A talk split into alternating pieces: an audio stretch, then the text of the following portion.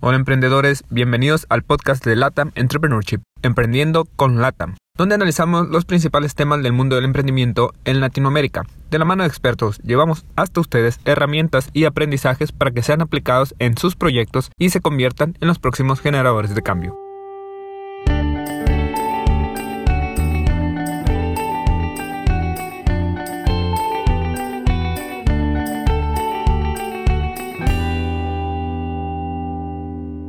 Hola emprendedores, les habla Gabriel Navarro, bienvenidos a otro episodio de Emprendiendo con Latam. En esta ocasión tenemos como invitado a Gonzalo Rodríguez.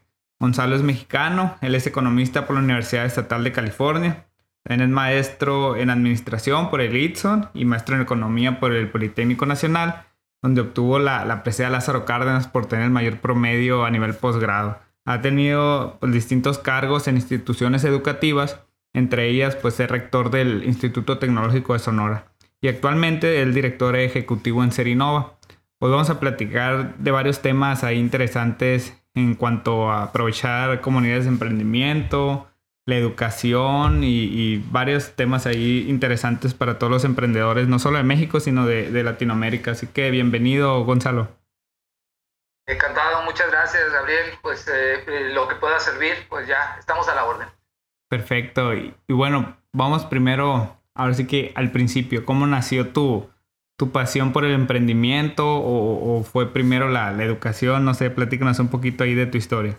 Pues sí, fíjate que eh, yo creo que eh, primero fue la parte de la educación mm, y luego fue el tema del emprendimiento. A mí me tocó y quizá eh, la, la, la, primera cosquilla fue cuando este, pues tomé la decisión de irme a estudiar a los Estados Unidos. Eh, pero cuando tomé la decisión de irme a Estados Unidos, yo eh, jugaba tenis en ese momento y pues tenía una cierta posición aquí en el estado de Sonora. Mm, y, bueno, apliqué y, este, y busqué entrar al equipo. Mm, pero cuál sería mi sorpresa, que eh, donde vivían mis tíos, quienes de, primera instancia me recibieron eh, en Redwood City. Eh, Redwood City está a 15 minutos de Menlo Park. Eh, y Menlo Park, pues fue, pues ya saben, ¿no? Es decir, la, la casa de la Universidad de Stanford.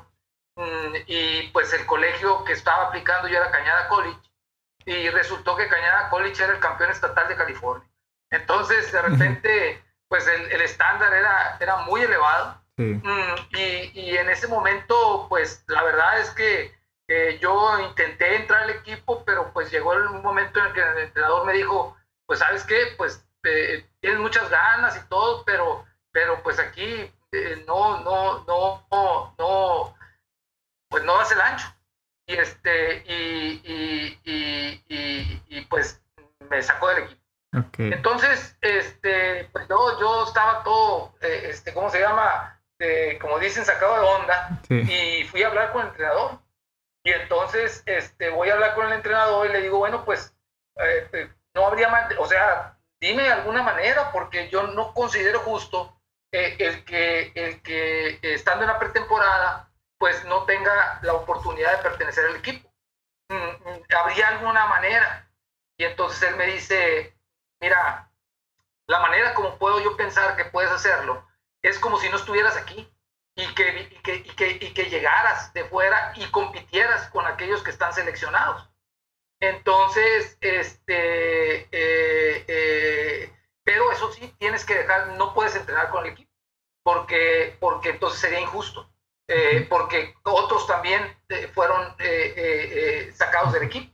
Entonces, si aceptas esa condición, pues puedes tú jugar, tú puedes fuera del entrenamiento puedes tú jugar con quien quieras, pero no vas a participar del entrenamiento. Y entonces en ese momento pues yo, yo, yo tomo la decisión de, de jugármela mm, y, y, entrar y entrar de esa forma, eh, empezar a, entrenar por mi parte, empezar a, a, hacer lo que tuviera que hacer para poder elevar mi estándar y, y competir. En, cuando empezara la temporada, estábamos en este momento en, en, en lo que le llaman el, el, el otoño, y íbamos a empezar la temporada en, en el invierno y primavera. Entonces, este, eh, pues ahí yo creo que fue mi primer, mi primer gran reto como, como emprendedor, ¿no? Y cuánto tiempo, bueno, terminaste de estudiar y, terminando te regresaste a Sonora o, trabajaste un tiempo allá? ¿Qué, fue tu vida ahí? Sí, fíjate, fíjate que el punto fue este, de que, eh, y digo que fue como emprendedor porque al final de cuentas lo que yo hice fue entrenarme por mi cuenta, eh, elevar el estándar y cuando llegó el momento de la pretemporada, el entrenador me, me mandó a, a, competir contra uno de los jugadores y, y yo le gané. Eh, eh, le gané, hice al equipo, eh, pertenecía al equipo, me nombraron el jugador el, el, el, segundo año que estuve en Cañada, que ganó el campeonato estatal, me nombraron a mí The Most Inspirational Player. eventualmente me fui a la Universidad de Hayward y allí quedamos cuartos nacionales, fui a los nacionales Arkansas y, y, entonces este, pues conocí desde dentro lo que es competir en, la NCAA eh, eh, eh, y, y, conocer cómo, cómo pues de alguna manera se, se, producen los, los jugadores y de alto nivel. Entonces, terminando la universidad, me vine, decidí venirme porque yo tenía la opción de moverme al profesionalismo allá pero, pero eh, decidí regresar y acá, eh, eh, en mi primera fase, tenía muchísima más inclinación por, por la parte deportiva. Y, el azar del destino me llevó a que mi hermana me dijera, oye, están buscando un economista y empezara yo a dar clase en, en, en la preparatoria del Instituto La Salle y posteriormente empecé la maestría y cuando empecé la maestría me dijeron, oye, ¿sabes qué? Están buscando alguien en planeación, un economista, y así fue como yo empecé a trabajar en una nueva área de, de, de, Litson, que fue la dirección de planeación, en un nuevo proyecto que fue la vinculación del Litson con, con el entorno. Entonces así, así fue como, como empecé con todo este, con, con nuevos proyectos y con nuevas, con nuevas ideas. Órale, qué genial. Pues fíjate, ya como bien dices, ¿no? Empezando a emprender desde, desde joven y con, en el deporte. Y después se presentan las oportunidades y comienzas en, la docencia, en la parte de, de, las instituciones educativas. Y bueno, te tocó también ser rector de Litson. Eh, no sé, ahí siendo deportista, ¿cómo fue? Digo, yo estaba muy, muy chico cuando, cuando te tocó estar ahí, entonces no sé, tú cuéntame un poquito ¿Cómo fue, a lo mejor, no sé, apoyando el deporte porque fuiste deportista? ¿O ahí ya, ya tenías eh, más, más experiencia también en el, emprendimiento de negocios? No sé, platícame un poquito ahí. ¿Cómo fue esa experiencia para ti? Mira, la, experiencia fue la siguiente. Yo, de hecho, todos los 80, todos los 80 estuve básicamente trabajando y estudiando. Ok. Mm, eh, estudié del, del, del 1980 a 1982 y trabajé. Eh, eh, eh, y posteriormente del 82 al 84 me fui al Politécnico, mm, estudié la maestría, regresé, me vine como profesor de tiempo completo, luego en 1986 me casé y mi esposa y yo decidimos irnos a estudiar el doctorado y, yo el doctorado y la maestría y luego ya en el 89 regresamos. Entonces, este, fue muy curioso porque en aquella época, mm, cuando estábamos estudiando, eh, pues nos llegó, nos llegó el mensaje de que pues había cierta problemática y querían que nos que, regresáramos. Y entonces eh, eh, yo estaba trabajando allá, mi esposa estaba terminando de estudiar y cuando nosotros regresamos, pues yo ya había vivido, había, me había tocado vivir pues una serie de situaciones en la universidad en donde pues había ciertos pues eh, eh, eh, había ciertas cuestiones que no me, no me gustaban, porque yo venía de Estados Unidos, había estudiado en Estados Unidos, y ahí en Estados Unidos pues, la gente se enfoca a, estudiar, se enfoca a trabajar, se enfoca a, a crecer, a, desarrollarse, etcétera. Pero cuando, estaba, cuando estuve acá, me di cuenta de que había una mezcla entre la parte de la académica y la parte política. Y a mí eso no me gustó. No me gustó y, cuando yo regreso, eh, eh, pues hay un movimiento en el Ipson y, tomamos la decisión, mi esposa y yo, de, impulsar eh, pues un movimiento que fuera no el movimiento de los sindicatos, sino un movimiento independiente. Y, de ahí, cuando pues estaba la situación muy complicada quien vivió eh, la época de 1990 en el Itson se, se, se acordará mm, eh, eh, de, de, que había una situación complicada, no solamente porque había un cambio de gobernador, sino había una, una, hasta cierto punto una disputa por la propia rectoría. Entonces, en ese momento, nosotros tomamos la decisión de, de, de plantear un camino diferente al camino sindical y, y, planteamos un, un, un, manifiesto que se llamó el valor del modelo ITO y se eh, solicitó, se pidió a la sociedad el apoyo para que se le diera el respaldo a la institución bajo la premisa de que la institución había nacido de la sociedad y a ella se debía y que había intereses políticos que estaban tratando de interferir. Y entonces en ese momento se le apoya a la sociedad y eh, eh, apoya a la sociedad, a la institución y, cuando sale victorioso el proyecto, el rector me manda a llamar y me dice, oye, ¿sabes qué? Pues tú, eh, ustedes plantearon el, ese, ese proyecto, pues ahora encabeza. Y, y entonces así nace la Dirección de Ciencias Sociales y Humanidades en el ITSON y nace el proyecto de formación integral del estudiante eh, y la primera reestructuración curricular de 1995. De ahí se estableció reestructuraciones cada siete años y así tuvimos la reestructuración de 1995, 2002, 2009 y 2016.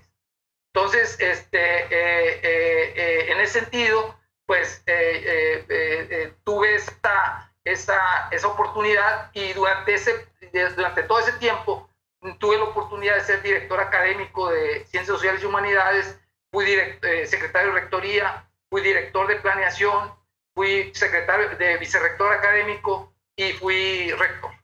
Entonces, este, eso fue un poquito el, el, todo el, tránsito que viví en ese, en ese proceso.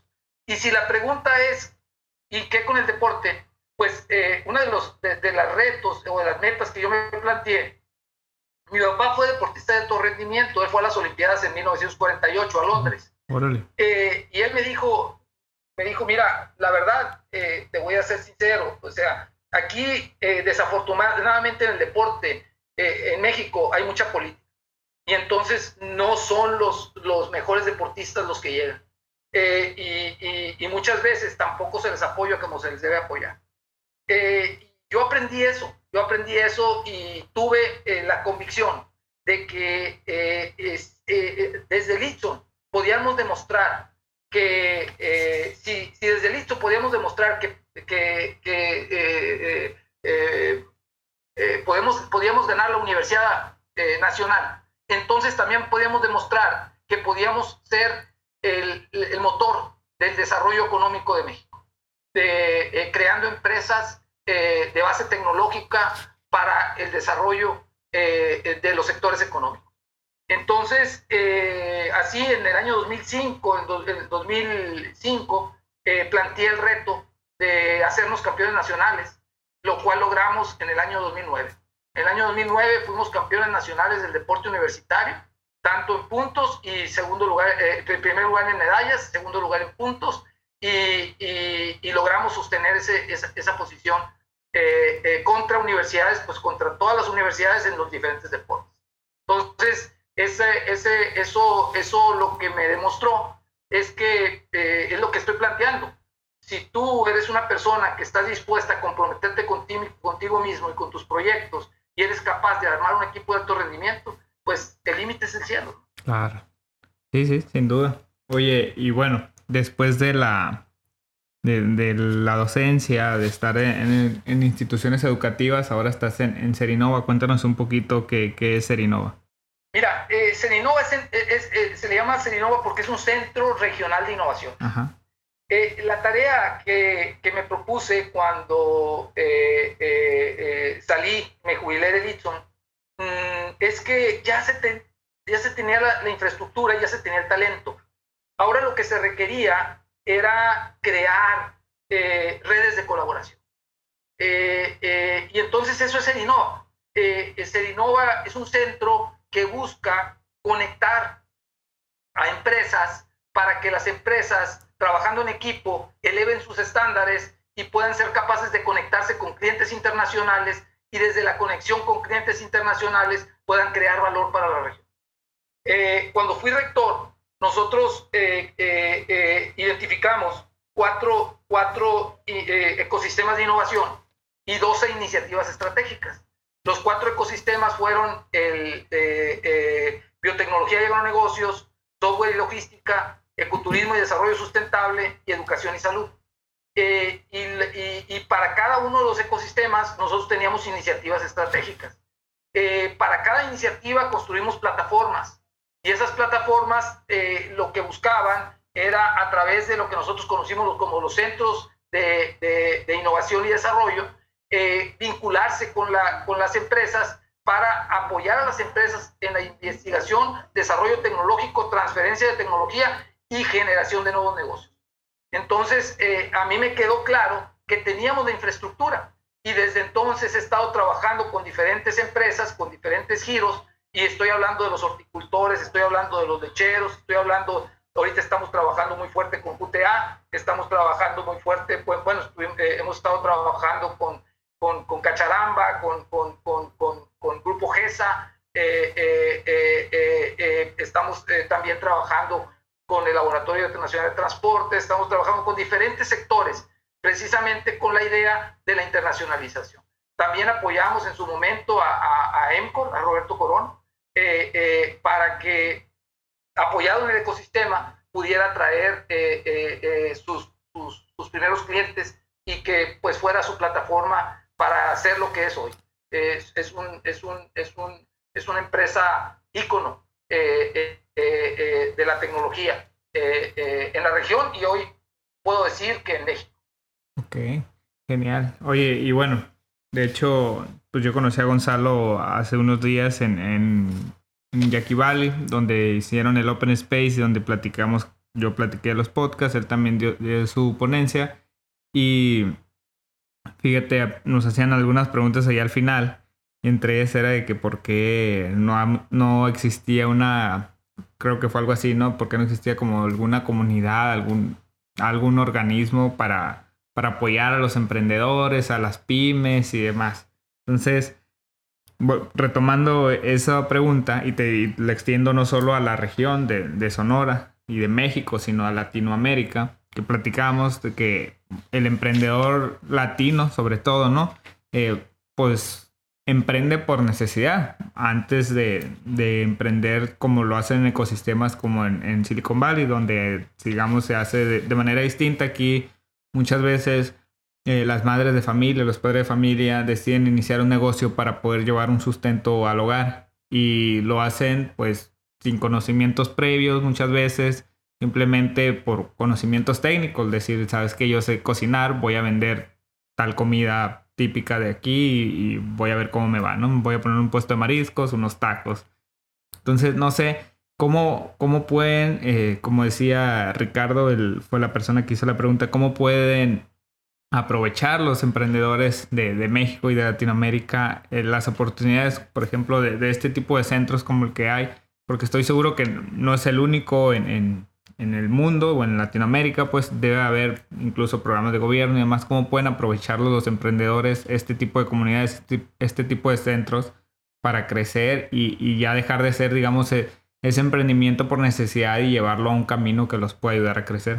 Mira, eh, pues excelente pregunta. De hecho, me, me, me, eh, si la ligo con, la, con, el, con, con, el otro comentario de que en la UNAM habían eh, introducido la facultad, un, un, un área de, de, la complejidad. Eh, eh, eh, vamos a hablar de dos temas. Mm, el primer tema es cómo pasar de, de, ser un emprendedor a ser un empresario exitoso. Ese es un paso. Es, es, es, es, un paso tan, tan, tan, tan, tan fuerte como pasar de profesionista a profesional. y, eso, y eso te implica pues una transformación. Eh, eh, a veces nosotros, mm, y yo lo comenté en, una de las preguntas, nos enamoramos de nuestro producto. Y pensamos que porque nosotros generamos, tenemos un producto, por eso ese producto alguien lo, va alguien lo quiere y alguien lo va a comprar. Mm, y eso no es cierto, eso no es cierto. Eh, en realidad, nosotros podemos tener propuestas de valor y, y debemos de tener propuestas de valor, pero ese no es el fin del camino Ese es el principio del camino. El, el principio del camino es primero tener una vocación, tener una mentalidad. Una vez que tengas la mentalidad, saber qué es lo que tú posees, los activos, qué, qué, qué activos tienes. Y una vez que sabes cuáles son los activos que tienes, la siguiente pregunta es qué puedes hacer con esos activos para generar una propuesta de valor. Cuando tienes esa propuesta de valor, tienes que buscar quién, qué, qué, qué, qué, tipo de productos tú pudieras generar con eso que tú puedes producir. Y entonces vas a localizar los mercados, vas a localizar los clientes, vas a localizar las características que solicitan esos clientes. Y una vez que identificaste eso, entonces vas a crear una cadena de valor. Y una vez que veas la cadena de valor y veas las características que tu cliente está esperando y tú veas tus capacidades, vas a tener que empezar a inyectar conocimiento, tecnología eh, eh, eh, en, en, esas áreas en donde se, el cliente está interesado en que tú le ofrezcas una diferenciación. Y entonces vas a tener un segmento y a ese cliente tú lo puedes servir mejor que cualquier otro. Y entonces, cuando el cliente te prefiere porque tú lo estás atendiendo, puedes empezar a crecer desde el cliente. Y entonces el cliente te va a recomendar y entonces te puedes detonar. Entonces, eh, eh, eh, ese es un proceso, pero es un proceso que implica muchas fallas. No, no, no, quiere decir que ya, ya, es automático. No, no, no, no, no. Quien, quien se mueve en el deporte y cualquiera que ha practicado en el deporte sabe que uno crece más en las derrotas que en las victorias. Entonces, eh, eh, y el tema es cómo eh, atraviesas esas derrotas, cómo atraviesas esos problemas. Si tú te frustras en el problema, te vas a estancar. Si tú aprendes y, identificas por qué te equivocaste y, aplicas ese conocimiento para evitar que volverte a equivocar, vas a crecer. Y vas a crecer hasta el límite de, del servicio que des y del cliente que atiendas.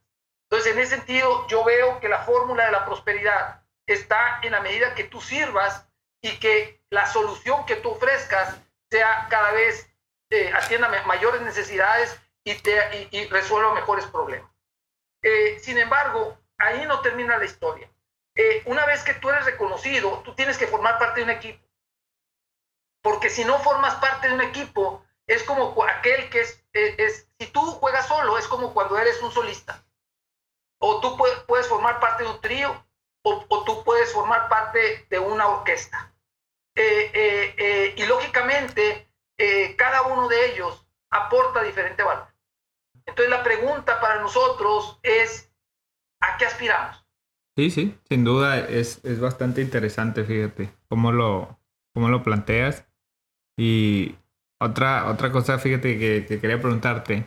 Y en un, en un capítulo anterior de, este podcast platicaba con Raúl Izarrarraz. Él es, es director del Instituto de Emprendimiento del, TEC de Monterrey aquí en, Campus de Hermosillo. Y le preguntaba yo qué era mejor, si, si, estudiar o emprender. Ya ves que existe este famoso mito de que muchos grandes emprendedores dejaron la escuela y que pues mejor emprendieran o hay quienes dicen que mejor estudiar y después emprender. Tú que ya tuviste, digamos, la experiencia en, en las universidades y también en el emprendimiento, ¿tú cómo ves e, esa perspectiva? Mira, la verdad, eh, yo creo que es, es estudiar y emprender. Yo creo que ahorita no, a mí me parece que eh, eh, los tiempos de hoy son tiempos de innovación.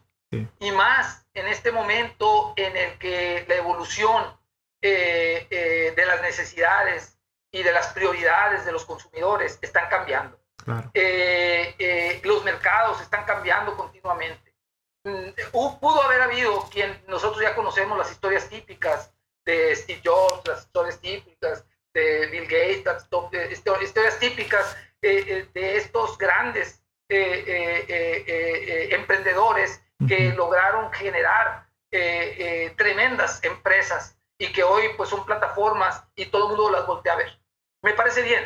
Sin embargo, la innovación eh, en el futuro se tiene que convertir en una constante. Empresa que no innove es empresa que no sobrevive.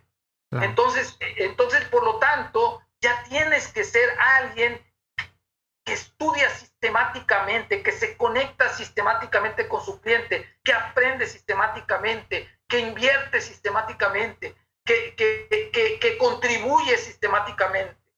Eh, es decir, yo no, yo no, yo no diría eh, estudiar o emprender. Yo diría estudiar y emprender. Y en la medida que nosotros estudiemos y emprendamos, en esa misma medida vamos a progresar. En lo particular, yo le digo a mis estudiantes, hay que hacer de tu profesión una empresa y que esa empresa sea exitosa y esté conectada. Sí, sin duda. Y fíjate que, qué bueno que lo plantees. Incluso, pues antes, pues eran otros tiempos, como bien dices, ¿no? Y, pues a lo mejor las cosas resultaban hasta más baratas. No sé, había personas que con un solo empleo podían pues subsistir, incluso comprar su, su casa, un auto hoy en día y, es un tema que está muy de moda también que muchos millennials eh, pues trabajamos mucho, ganamos poco y cada vez cuestan más las casas, es todo un dilema ahí que, que viene, ¿no? Entonces se habla ya de, de, no tener una sola fuente de ingresos y ya no es por lujo, sino por una necesidad. Hay quienes buscan tener un, empleo fijo y, y hoy en, en esto, por ejemplo, las circunstancias en las que nos encontramos, donde llegó la pandemia, muchos se quedaron sin, sin, un, sin su empleo, pues, y si solo tenía una sola fuente de ingresos, se la vieron muy, muy difíciles. Entonces, creo que coincido ahí contigo de que es estudiar y emprender y las herramientas que te dé la universidad y el emprendimiento y como bien dices, con las derrotas que vas a ir acumulando cuando termines de, de, de estudiar, pues ya tendrás algo de experiencia y pues vas a llevarle ventaja a aquellos que apenas van a iniciar o estudiar o emprender o, que no saben qué hacer. Claro, y te voy a comentar algo. Eh, eh, no, no, no es fácil, no es fácil eh, y yo entiendo a todos aquellos que lo cuestionan, porque hay un reto para la universidad.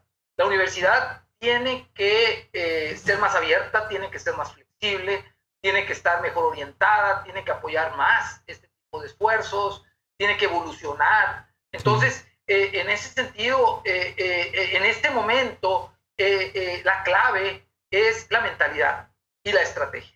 Es decir, mm, cuando tú entras a, una universidad y la universidad no está diseñada para darte ese soporte, la clave es que tú tengas en mente cómo voy a aprovechar los recursos que me da la universidad para diseñar y desarrollar mi negocio de tal manera de que yo pueda eh, generar productos y servicios de alto valor, que yo haga mi currículum y desde esa perspectiva pueda generar mi negocio y ser exitoso. Exacto. Oye, y, otra cosa, ahorita me recordaste también, platicábamos, bueno, platicabas ahí en, el Open Space eh, acerca del victimismo que muchas veces nos, hacemos, y no solo en México, ¿no? Toda Latinoamérica eh, sufre lo mismo de, del gobierno, ¿no? Es que el gobierno no nos apoya. O es que las universidades no, no están actualizadas, su sistema está obsoleto y no nos sirve. Eh, y un montón de esques ahí que de pretextos para no poder salir adelante. ¿Tú cómo ves? O sea, ¿qué necesitamos los mexicanos, los latinos, para quitarnos ese plan de víctima y, ver las cosas desde otra perspectiva y empezar a aportar y a generar y hacer las cosas en lugar de quejarnos? Mira, eh, eh, nosotros, y, lo dije, y lo dije ahí, nosotros tenemos en nuestro ADN, en, dentro, dentro de nosotros mismos, desde el punto de vista cultural, eh, un complejo. Y, pensamos que pues somos víctimas, como lo dije, somos eh, dependientes y subdesarrollados. Por lo tanto, la respuesta la tiene el gobierno, la tiene la inversión extranjera, o alguien más tiene la respuesta. No yo, yo no tengo la respuesta. Y eso, eso no está bien, no, no, no está bien, no es correcto.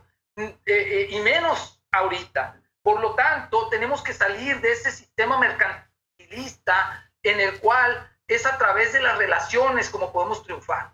Nosotros debemos de plantearnos el reto de que quien nos financie sea el mercado y los clientes, a partir de la generación de un producto y un servicio que satisfaga una necesidad y resuelva un problema. Estoy en ese momento creando valor y el cliente me va a pagar por el beneficio que está recibiendo como consecuencia del producto que yo estoy generando.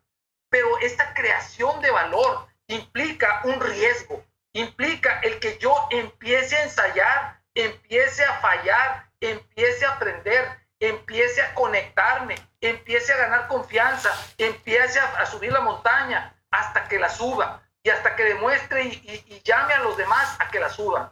Porque esa es la única forma que vamos a cambiar. No vamos a cambiar a través del gobierno. No pensemos que el gobierno es la solución. No pensemos que la inversión extranjera es la solución.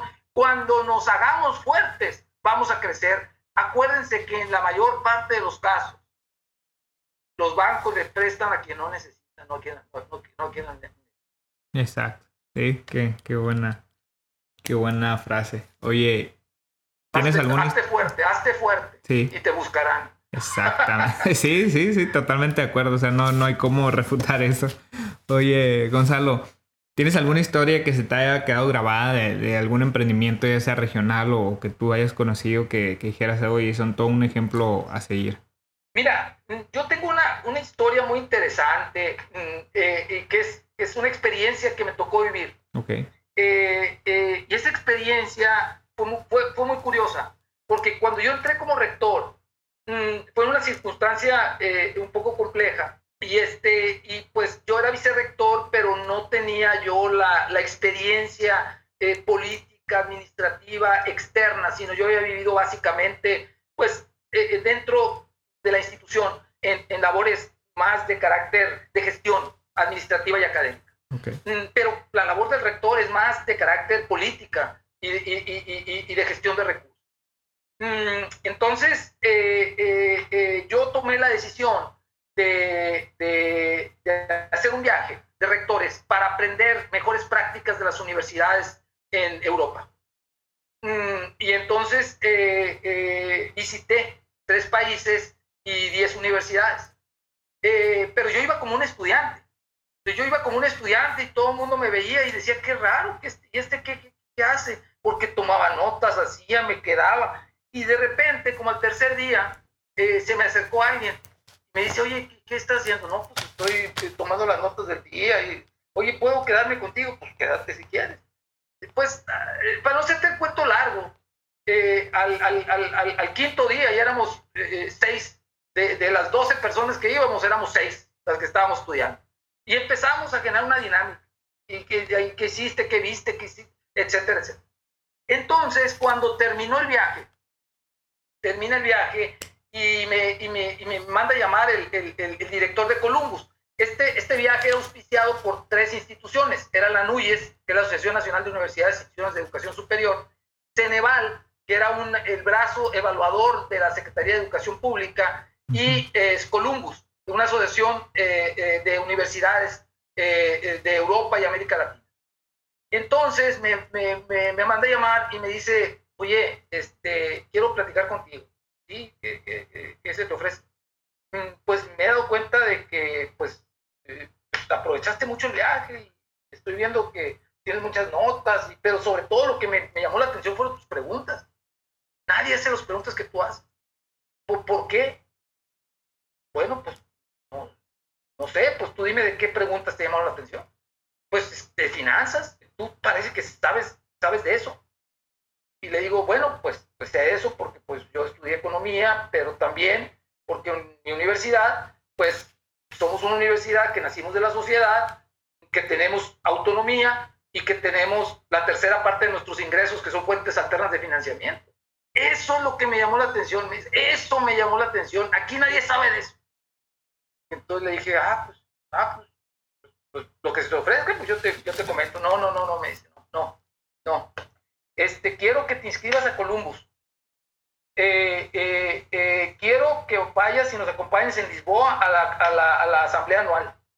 Y, y, quiero que nos que seas parte del consejo directivo.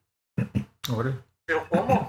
¿De qué me estás hablando? Me estás diciendo que me inscriba, que vaya a la asamblea, y que vas a ser parte del consejo directivo, te van a hacer golpe de Estado. Este no tiene nada. No, me dice, no. Lo que sucede es que nos acaba de reducir el presupuesto la, Asociación de Universidades de Europa en una, eh, nos va a reducir el presupuesto una tercera parte y la mitad del presupuesto nos, lo va a reducir el próximo año, la siguiente mitad, de, la, la, siguiente parte del segundo año y la tercera parte el siguiente año. Y requerimos alguien que sepa de fuentes alternas de Y entonces fui parte de, del Consejo Directivo de Columbus eh, eh, por seis años. Y de ahí se creó el Foro Latinoamericano para el Desarrollo Regional basado en la innovación, que fue una fuente de financiamiento para Columbus que le permitió su, sobrevivencia. Órale.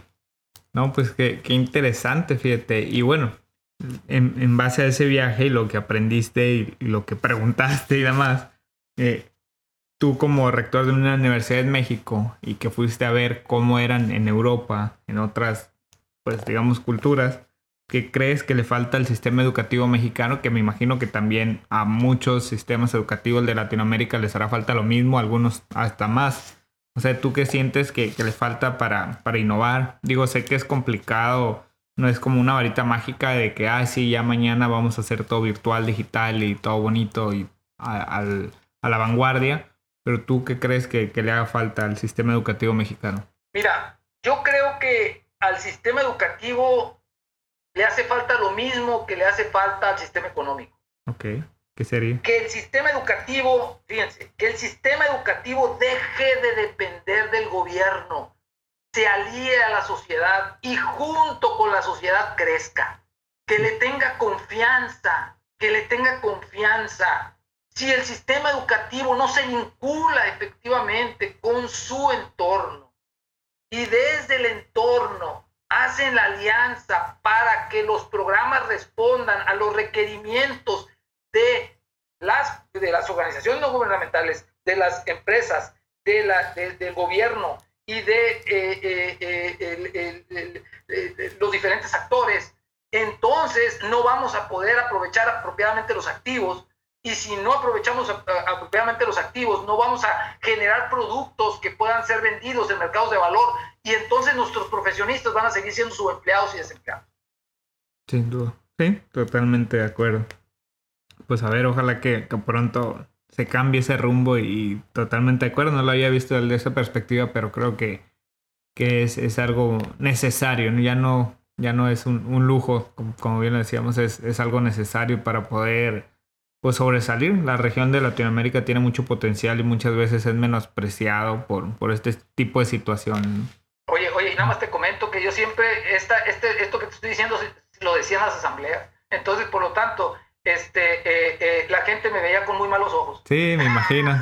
Pero pues como, como bien dices, ¿no? Quiere separar lo político de lo, de lo educativo y, y muchas veces lo político está muy inmiscuido ahí. A veces es trampolín para muchos. Sí, Entonces, no, no, no, no, no. Nosotros no podemos callarnos, no, no podemos callar. O sea, y, la gente tiene que entender que sí hay caminos, y, pero hay compromisos. Hay compromisos que tenemos, que si queremos salvar la universidad y queremos salvar la empresa, hay que hacer el cambio. Sí. Y desde, la, y desde, las, desde las autoridades. No, no, no. Y, ya hablo de las empresas, hablo de, de, las instituciones educativas y hablo del gobierno. Sí, creo que, que bueno, eh, sobre todo en, en, México ya ves los cambios que se han dado tanto a nivel político y demás, pero creo que estas nuevas generaciones que, que tanto nos echan de repente, que los millennials y los que vienen más abajo, que todavía son más, más pesados o más estrictos, no sé cómo, cómo decirlo, eh, pues somos generaciones que exigimos bastante y, y se les ha costado a muchas universidades adaptarse a este nuevo ritmo de, de la sociedad, ¿no? Creo que a nosotros, las nuevas generaciones, nos gustan los resultados inmediatos y, y se han tenido que adaptar y ahora con, con, esto de la pandemia también ya ves que muchas universidades se vieron difícil.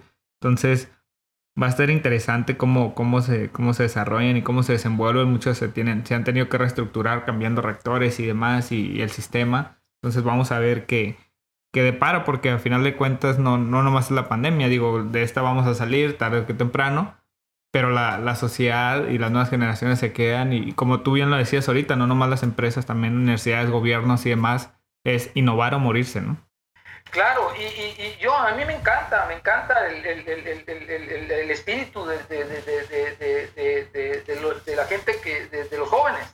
Y me encanta el espíritu de los jóvenes porque están dándose cuenta de que, eh, de que nadie les está ayudando. Exacto Y, si nadie les está ayudando, es como aquel que desbarrocó la vaca. Van a tener que ingeniárselas. De sí. le van a encontrar la forma. Y cuando encuentre la forma, entonces ya no se va a poder regresar a lo anterior. Y, van y vamos a empezar a crear las nuevas estructuras que nos van a permitir prosperar. Sí, sí, sin duda. Oye, pues ya para, para ir cerrando, me gustaría, no sé, que les brindaras algunos consejos de, de, emprendimiento en base a todo lo que has aprendido a lo largo de tu vida, desde que empezaste a ser deportista hasta ahora que, que, estás ayudando con este centro de innovación. Para aquellos emprendedores que, apenas traen la idea o aquellos que van empezando, algún consejo que les puedas brindar. Mira, el primer consejo que les quisiera brindar es eh, eh, la mentalidad.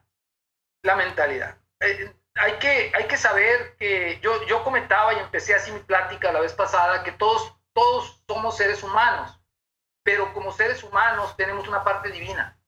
Y esa parte divina nos permite eh, ir eh, eh, generando un poder, un poder, y, ese, y si generamos ese poder, a través de ese poder vamos a poder crear, vamos a tener la capacidad de crear. Y si, somos capaces de crear, entonces vamos a poder aspirar a un futuro distinto al que nos están presentando. Entonces, e, el primer tema es que nos consideremos capaces. El segundo tema es saber que la naturaleza, hay un orden natural, y ese orden natural tiene principios, y esos principios deben de conocerse y respetarse. Y si tú conoces y respetas los principios, entonces vas a poder tener resultados. Y si tienes resultados, vas a ser reconocido y vas a poder prosperar. Si tú prosperas, entonces vas a poder eh, ir, eh, gente va a empezar a acercarte a ti. Y entonces vas a poder hacer una organización.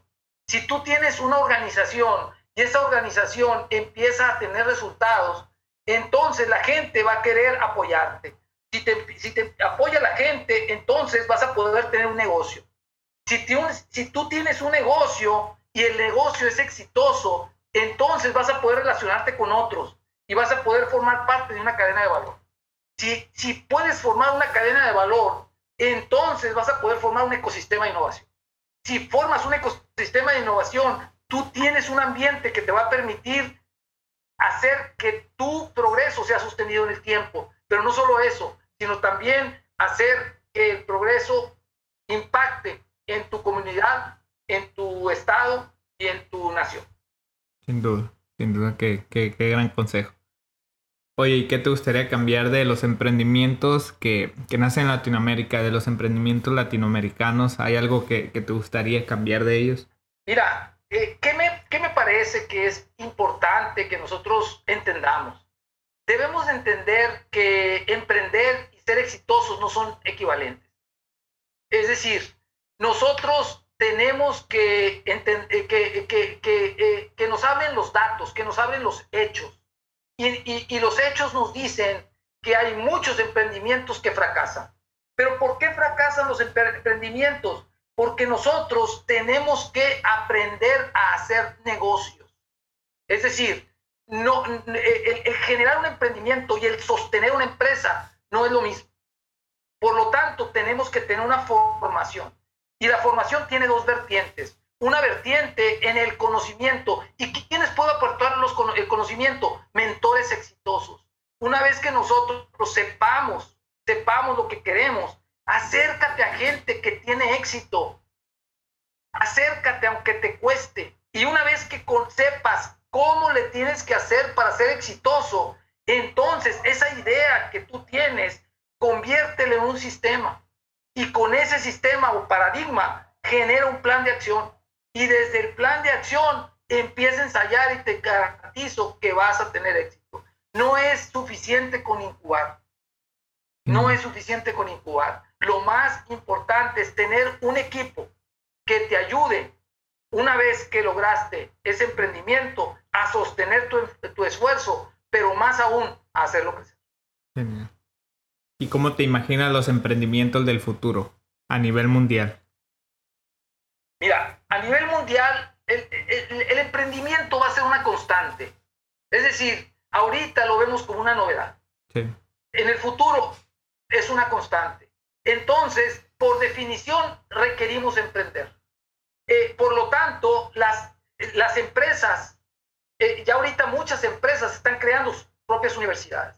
¿Por qué? Porque eh, cambia tan rápido el cliente que sus productos y servicios tienen que cambiar. Por lo tanto, las universidades tienen que cambiar su perfil y tienen que enfocarse a la investigación y el desarrollo tecnológico la transferencia de tecnología. Y por el otro lado, los, la, eh, la gente que está buscando que su comunidad progrese tiene que conectarse con otras, otros ecosistemas del mundo y esos ecosistemas del mundo al conectarse van a poder ir transfiriendo ese conocimiento para, para, para, para especializarse y que, crear marcas en la solución, eh, en la satisfacción de necesidades y en la solución de problemas.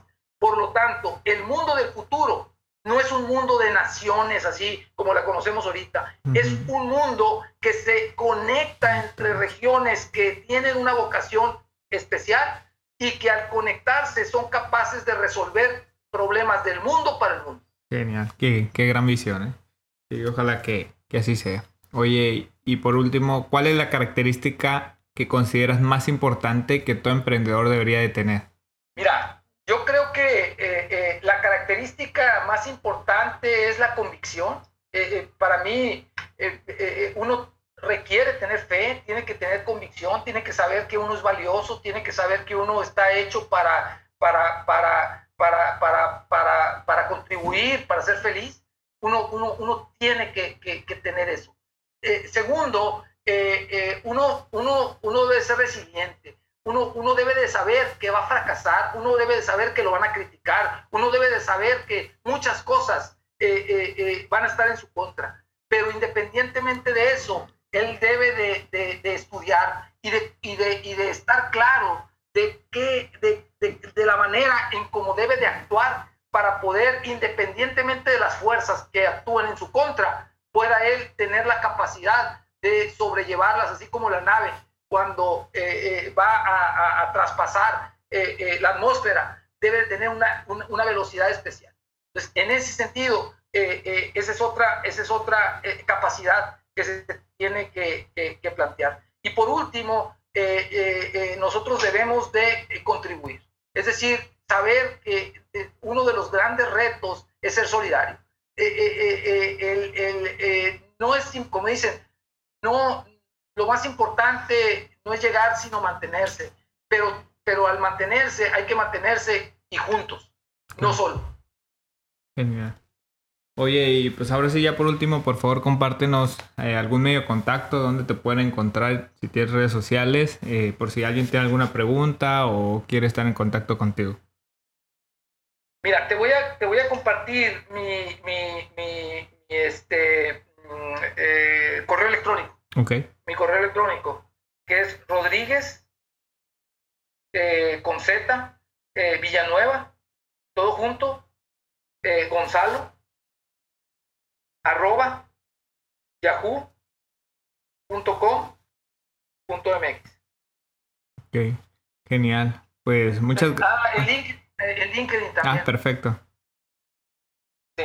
¿Cómo, cómo, cómo apareces? ¿Gonzalo Rodríguez?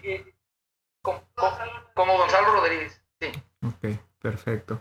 Pues muchas gracias Gonzalo por, por haber estado aquí con nosotros platicando, eh, contarnos tu historia como emprendedor desde que iniciabas. La verdad es que, que es bastante inspiradora. Y también por los consejos, ¿no? Que, que, son bastantes y ojalá que hayan tomado nota y si no, pues que le vuelvan a, a repetir el episodio. Y muchas gracias y, y qué bueno que, que haya personas como tú aquí en la región y en Latinoamérica para impulsar a los emprendedores pues muchas felicidades a ti este, por esta iniciativa. Esta es la forma como vamos a poder eh, iniciar el cambio. En realidad, no, no, no, no, uno no aspira que necesariamente le toque a uno, pero sí cuando uno ve este tipo de iniciativas, pues se da cuenta de que eh, nos espera un futuro brillante. Así es. Muchas gracias, Gonzalo. Estamos en contacto. Un abrazo. Emprendedores, si les gustó el episodio, por favor califíquenlo, dejen sus comentarios y suscríbanse en la plataforma que nos escuchan. Síganos en nuestras redes sociales, Facebook, Instagram y LinkedIn, nos encuentran como Latam Entrepreneurship. Y por último, comparte este episodio con más emprendedores para crecer juntos en nuestros proyectos.